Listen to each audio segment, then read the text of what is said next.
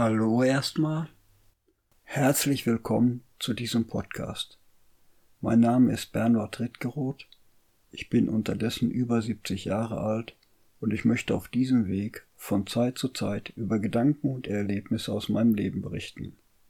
Schwerpunktthemen werden sicher Geschichte und Reisen, dabei auch Wanderungen und Besichtigungen sein.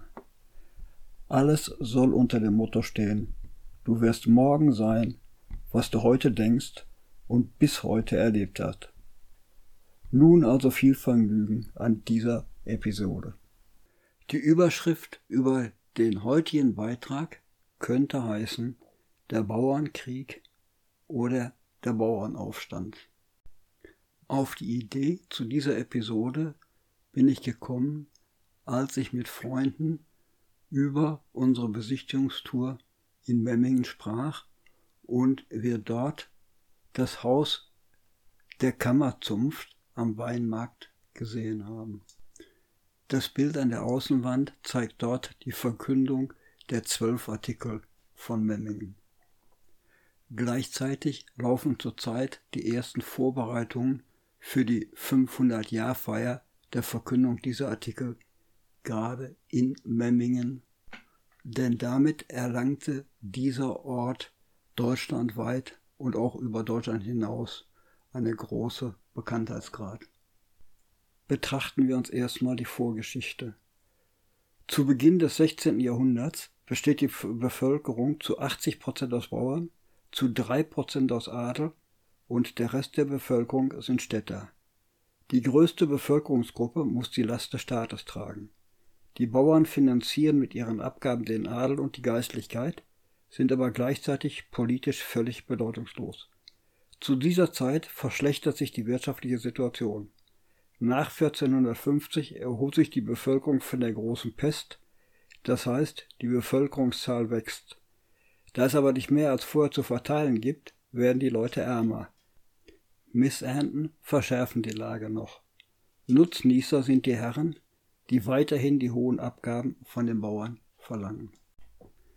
Die ländliche Bevölkerung lebte also in einer scharf ausdifferenzierten Form der Grundherrschaft. Eine Person konnte mehreren Herrschaftsträgern zugleich unterworfen und verpflichtet sein. Die wichtigsten dinglichen Abgaben an die Grund- oder Leib-, Gerichts- und Zehntherren waren der Grund- bzw. Pachtzins, der Zehnt und der Handlohn. Der jährlich zumeist in Naturalien bezahlbare Grundzins konnte sich bei großen regionalen Unterschieden auf bis zu 40 Prozent des Ertrages belaufen. Hinzu kam der ursprünglich nur von der Kirche verlangte, dann aber häufig in Fremdbesitz gelangte Zehnt. Der sogenannte Kleinzehnt traf besonders ärmere Schichten mit ihren bescheidenen Erträgen. Als dritte, vielerorts erst jüngst eingeführte Abgabe kam der bei Besitzveränderungen fällige Handlohn hinzu. Dazu traten die Forderungen der Landesherren, die ihren wachsenden Geldbedarf durch neue Steuern zu decken suchten. Sie ließen in immer kürzeren Intervallen außerordentliche Steuern erheben oder erklärten die schlicht zu regelmäßigen Steuern. Diese dinglichen Lasten, alle seit dem späten 15. Jahrhundert tendenziell erhöht oder erst eingeführt, waren immer wieder Gegenstand lokaler Beschwerden der Bauern gewesen und gehörten zu den zentralen Ursachen des Bauernkrieges. In diesen Nexus gehören auch die Frondienste, zu denen die Herrschaftsträger ihre Untertanen ebenfalls in immer stärkerem Maße verpflichtet hatten. Sie reichten von landwirtschaftlichen Tätigkeiten aller Art, Transport- und Spanndiensten, die Pflicht zur Beherbergung adliger Jagdgesellschaften bis zu gewerblichen Arbeiten wie Spinnen, Weben oder Brauen. In diesem Zusammenhang ist vielleicht ganz interessant anzumerken, dass selbst zu Beginn des 20. oder zum Ende des 19. Jahrhunderts Ideen auch zur Reduzierung der Steuerlast immer wieder diskutiert worden sind.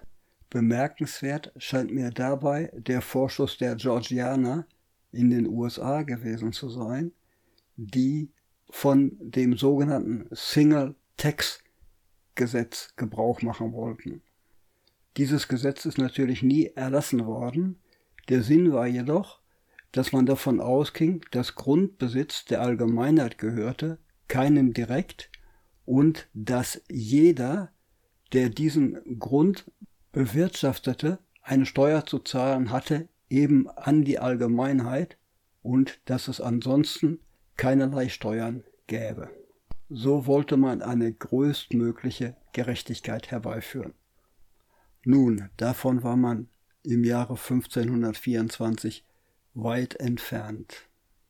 Auslöser, ganz sicher nicht der Grund der Bauernaufstände, war eine Forderung der Gräfin von Stühlingen im Jahre 1524 und zwar im Juni.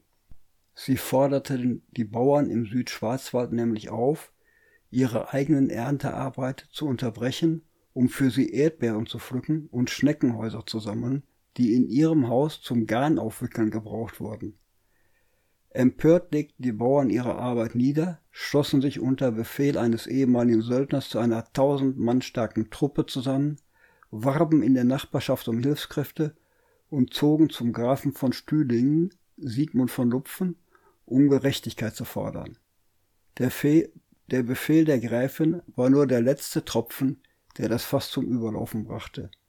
In Stühlingen und auch in anderen Teilen Deutschlands empfanden die Bauern ihre Dienste und Abgaben, die auf ihnen lasteten, als immer unerträglicher.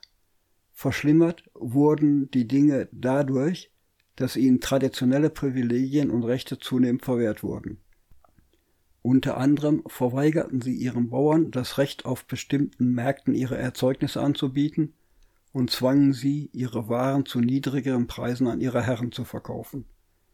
Außerdem versagte der Graf von Stühling, wie viele andere Herren auch, den Bauern den Zugang zu Weiden und Wäldern, die zuvor Gemeinschaftsland gewesen waren. Für die Mehrheit der Landbevölkerung, die aus Kleinbauern bestand, war die Nutzung dieses Landes lebensnotwendig denn sie weideten dort ihre Tiere, sammelten Brennholz, schlugen Bauholz, jagten und fischten. Nun verpachteten oder verkauften die Herren diese Ländereien. Die Bäche, die durch die Felder der Bauern flossen, verpachteten sie an wohlhabende Fischer. Die Stühlinger Bauern beklagten, dass jene Pächter ihnen großen Schaden zugefügt hatten, denn sie hatten Dämme und Stauwehre niedergerissen so dass die Bauern ihre Mühlen nicht mehr bewässern konnten. Um an noch mehr Macht zu gelangen, ersetzten die Herren die traditionellen Dorfgerichte und das alte Landrecht durch ihre eigenen Gerichte und das römische Recht. Zur Bezahlung der neuen Justizbeamten wurden Steuern erhoben oder die Beamten erhielten als Gehalt die Deputate des jeweiligen Gebietes, was sie veranlasste, die Abgaben der Bauern noch zu erhöhen. Die Unzufriedenheit nahm zu, wenn die Herrscher Geistliche waren, die ohne Zögern das Kirchenrecht anwandten und den Leuten mit Exkommunikation drohten. Als Graf Siegmund die Forderung der Bauern ablehnte, wurde aus dem Streik eine Revolte, die von Oberschwaben auf das Bodenseegebiet und den Donaukreis übergriff und sich dann weiter über Oberdeutschland, ausgenommen Bayern, vom Elsass bis in die Steiermark und nach Tirol ausbreitete. Auch Thüringen, Franken und das sächsische Erzgebirge waren betroffen. Auch in zahlreichen Städten wie Frankfurt am Main mit dem Frankfurter Zunftaufstand, Nürnberg, Mühlhausen, Würzburg kam es zu Unruhen. Dabei war lokale Bindung eher die Regel als die Ausnahme. Die Aufstände spielten sich überwiegend in den eigenen Territorialgrenzen ab. Die Ursachen für die ländlichen Unruhen zu bestimmen, ist aufgrund der zeitlichen und regionalen Differenziertheit schwierig. Die Bauern organisieren sich in sogenannten Haufen. Der Begriff Haufe kommt aus dem Militär.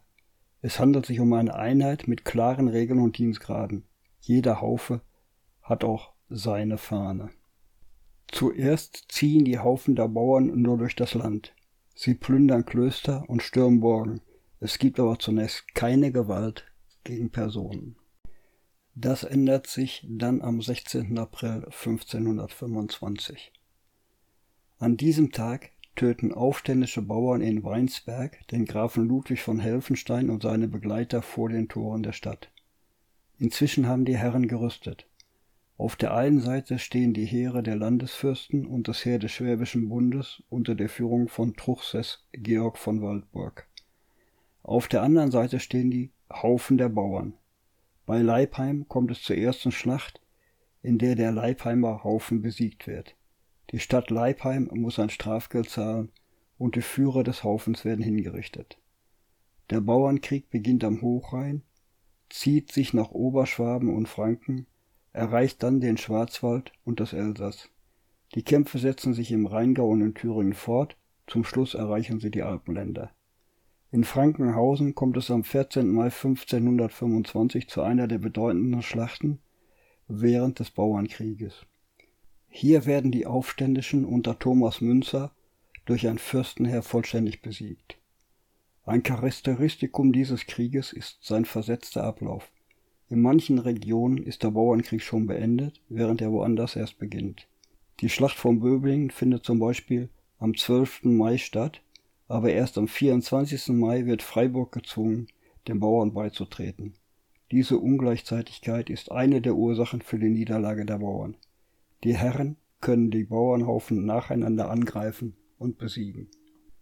Der wichtigste Verhandlungsführer der Bauern war sicherlich Florian Geier, der bei Ausbruch des Bauernkrieges als Berater und Verhandlungsführer der Tauberbauern tätig war.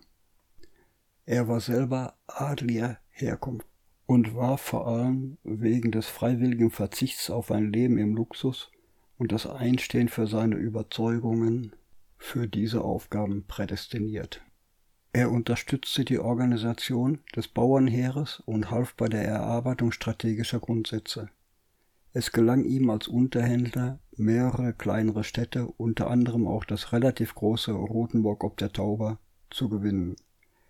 Er führte Verhandlungen mit Würzburg und dem Markgrafen Kasimir von Brandenburg-Ansbach-Bayreuth. Sein Ziel im Kampf gegen das Landesfürstentum war eine auf Bauern und Bürgertum gegründete Reichsreform, vor allem die Beseitigung der geistlichen und adligen Vorrechte mit der lutherischen Lehre als moralischer Grundlage. Die Argumentation Luthers in seiner Schrift von der Freiheit eines Christenmenschen, dass ein Christenmensch ein Herr über alle Dinge und niemandem untertan sei, sowie seine Übersetzung des Neuen Testaments ins Deutsche 1522 waren entscheidende Auslöser für das Aufbegehren der dörflichen Bevölkerung. Nun war es auch den einfachen Leuten möglich, die mit dem Willen Gottes gerechtfertigten Ansprüche von Adel und Klerus zu hinterfragen. Für die eigene erbärmliche Lage durch Erbteilung zerstückelte Höfe fanden sie keine biblische Begründung und somit vermuteten viele Bauern, dass die Einschränkung des alten Rechtes durch die Grundherren dem tatsächlichen göttlichen Recht widerspreche. Obwohl die Standpunkte der Reformation eine wesentliche Rechtfertigung für die aufständischen Bauern waren, distanzierte sich Martin Luther deutlich vom Bauernkrieg. Schon 1521 unterschied er genau zwischen weltlichen und geistlichen Bereich, der mit den Reformationen die Veränderung der Kirche und nicht die Veränderung der weltlichen Ordnung erreichen wollte. Von der Obrigkeit wurde er trotzdem zunehmend für die Geschehnisse im Bauernkrieg verantwortlich gemacht, wohl auch deshalb, weil er sich nicht eindeutig von den Forderungen der Bauern distanzierte. Noch 1525 kritisierte Luther in seinen Ermahnungen zum Frieden das hochmütige Verhalten der Fürsten. Erst nach der Weinsberger Bluttat schlug er sich eindeutig auf die Seiten der Fürsten und verurteilte die Aufständischen scharf. Wieder die mörderischen und räuberischen Rotten der Bauern. Man soll sie zerschmeißen, würgen, stechen, heimlich und öffentlich, wer da kann, wie man einen tollen Hund erschlagen muss. Seine Schrift Wieder die mordischen und räubischen Rotten der Bavren veröffentlichte Luther allerdings erst zu einem Zeitpunkt, als die Niederlage der Bauern bereits absehbar war. Noch 1525 verlor der Protestantismus seinen revolutionären Geist und zementierte auch von Luther unterstützt die herrschende gesellschaftlichen Verhältnisse mit dem Glaubenssatz seid untertan der Obrigkeit. Wie stark die Erhebung der Bauern jedoch war, kann man an folgender Chronologie sehen. Die erste Erhebung im Bauernkrieg fand am 23. Juni 1524 im Wutachtal bei Stühlingen statt.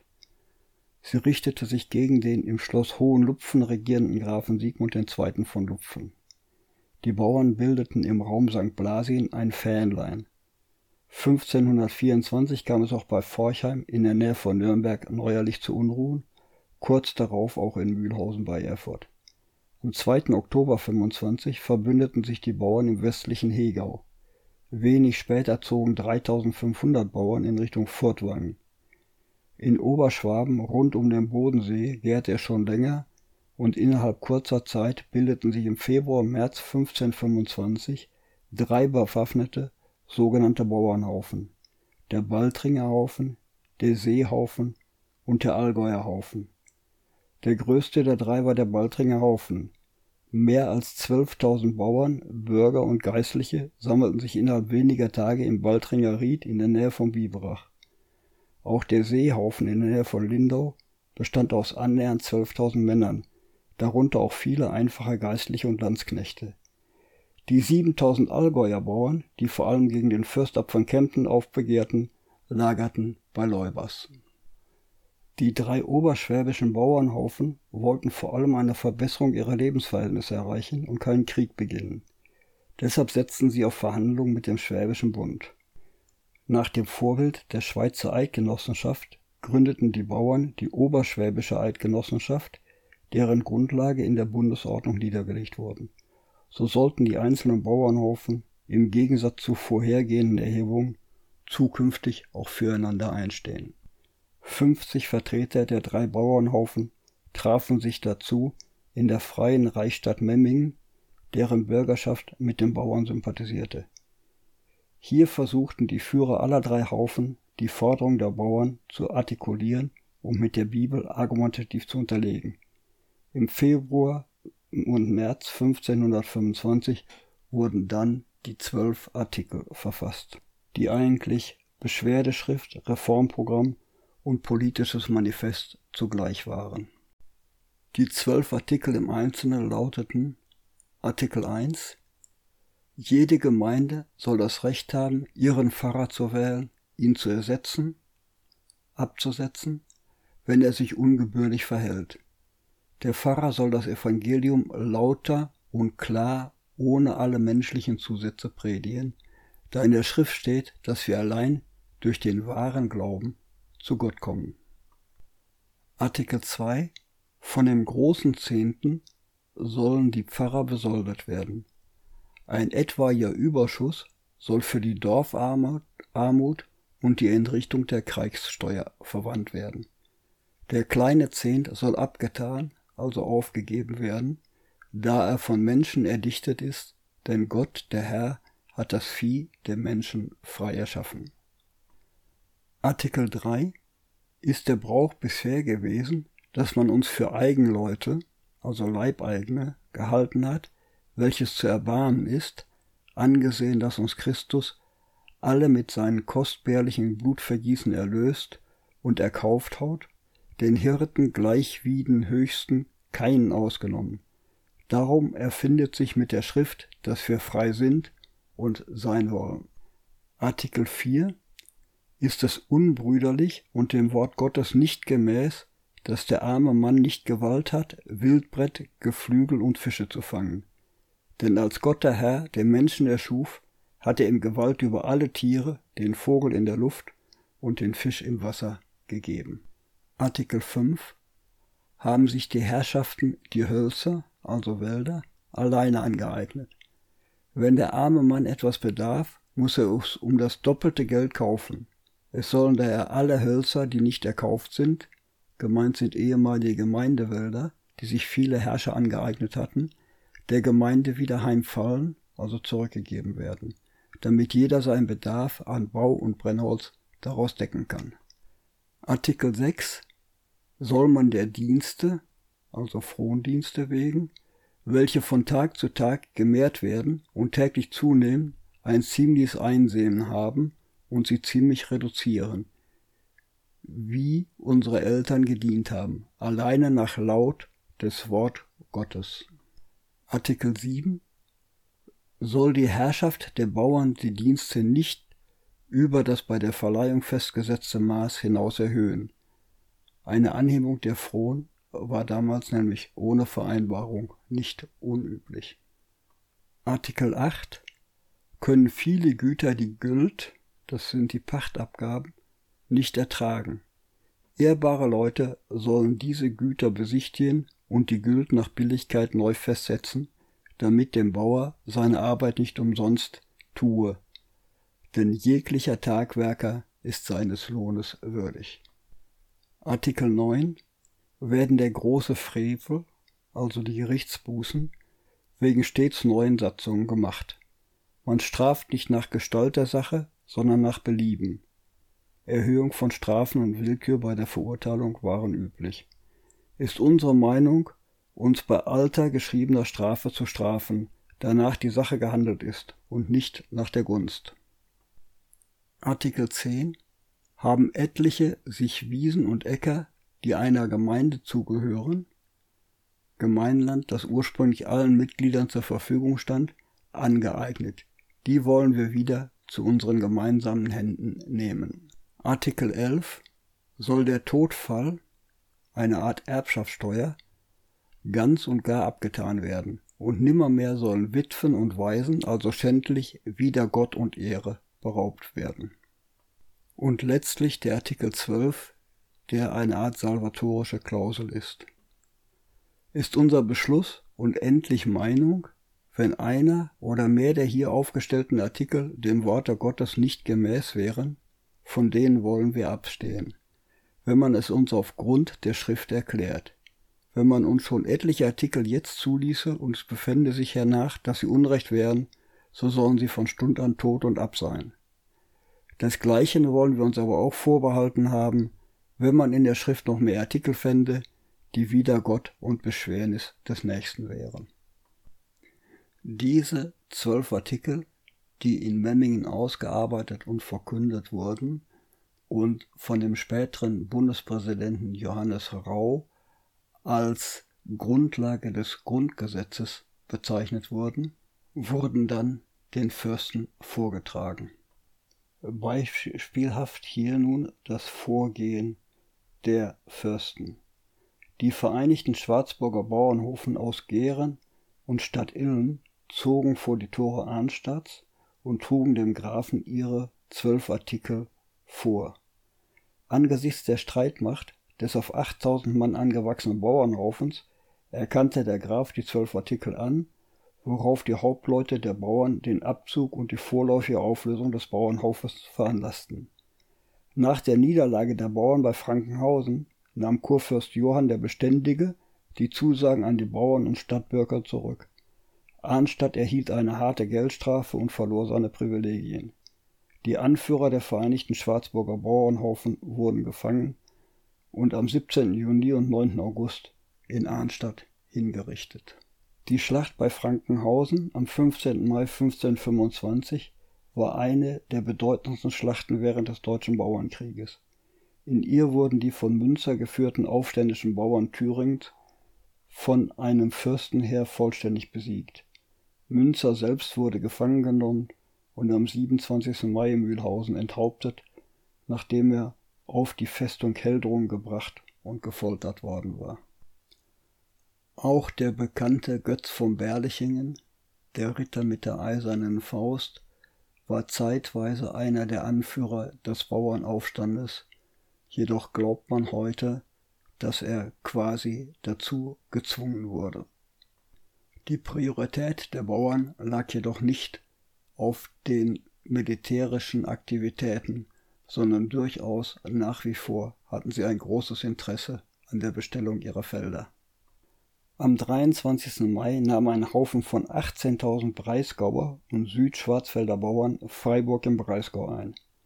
Nach dem Erfolg wollte der Anführer den Belagerern von Radolfzell zu Hilfe eilen, doch nur wenige Bauern zogen mit ihm, die meisten wollten sich wieder um ihre Felder kümmern.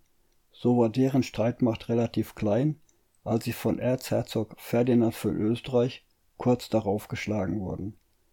Waldburg Zeil traf am 4. Juni bei Würzburg auf den hellen, lichten Haufen der fränkischen Bauern, und da dieser am Vortag von Götz von Berlichingen unter einem Vorwand verlassen wurde, hatten die führerlosen Bauern keine Chance. In zwei Stunden wurden 8000 Bauern getötet. Bis September 1525 waren alle Gefechte und Strafaktionen abgeschlossen. Kaiser Karl V. und Papst Clemens VII. Danken dem Schwäbischen Bund für sein Eingreifen. Die Zahl der Todesopfer während des Bauernkrieges wird auf 70.000 bis 75.000 beziffert. In den folgenden 300 Jahren begehrten die Bauern kaum noch auf. Dazu trug in der Folgezeit auch die Möglichkeit des Untertanenprozesses bei, der Bauern und Bürgern den Rechtsweg zu den Reichsgerichten öffneten. Damit erhielten sie ein Instrument zur friedlichen Konfliktbewältigung, mit dem sich obrigkeitliche Willkürakte beschränken ließen. Die überlebenden Aufständischen fielen automatisch in Reichsacht und verloren damit alle Rechte und Privilegien und waren somit vogelfrei. Die Anführer wurden mit dem Tod bestraft. Teilnehmer und Unterstützer der Aufstände mussten die Strafgerichte der Landesherren fürchten, die erst jetzt begannen und zum Teil sehr grausam waren. Viele Berichte sprechen von Enthauptungen, Augen ausstechen, Abschlagen von Fingern und weiteren Misshandlungen. Wer mit einem Bußgeld davonkam, hatte noch Glück, auch wenn viele Bauern die Strafgelder wegen der hohen Abgaben nicht bezahlen konnten. Ganzen Gemeinden wurden Rechte aberkannt, weil sie die Bauern unterstützt hatten. Teilweise ging Gerichtsbarkeit verloren. Feste wurden verboten und Stadtbefestigungen geschleift. Alle Waffen mussten abgeliefert werden und abends durften keine Dorfschenken mehr besucht werden. Die Folgen für zahlreiche Burgen und Klöster waren verheerend. Insgesamt etwa 1000 wurden 1524 und 1525 teilweise oder vollständig zerstört. Allein im Bambergischen wurden Mitte Mai innerhalb von nur zehn Tagen fast 200 Burgen zerstört oder beschädigt. Im Thürischen, Halberstädtischen und Wernigerodischen zählte man allein rund 300 zerstörte Klöster. Im Gegensatz zu den meisten Klöstern wurden aber viele Burgen nicht wieder aufgebaut, sondern verfielen. In wenigen Regionen hatte der Bauernkrieg positive Auswirkungen. In einigen Gebieten wurden Missstände durch Verträge beseitigt, falls die Aufständischen aufgrund besonders schlimmer Umstände rebelliert hatten. Zum Beispiel die des Fürstifts Kempten, für die auf dem Reichstag zu Speyer 1526 der Memminger Vertrag geschlossen wurde. Auch waren die Verhältnisse der Bauern vielerorts besser überschaubar geworden, weil diese ihre Steuern nun nicht mehr alleine an den Grundherrn, sondern auch direkt an die Fürsten abzuführen hatten. Vielen Dank für das Zuhören. Ich hoffe, es hilft beim Erinnern an eigene Erlebnisse oder motiviert für zukünftige Aktivitäten. Natürlich freue ich mich über Feedbacks, momentan über Twitter unter @beritgeroth, per E-Mail unter ritti mit ie.tonspur at t-online sowie auf Facebook und WhatsApp. Also hoffentlich bis zum nächsten Mal und bis dahin wünsche ich euch eine wunderschöne Zeit.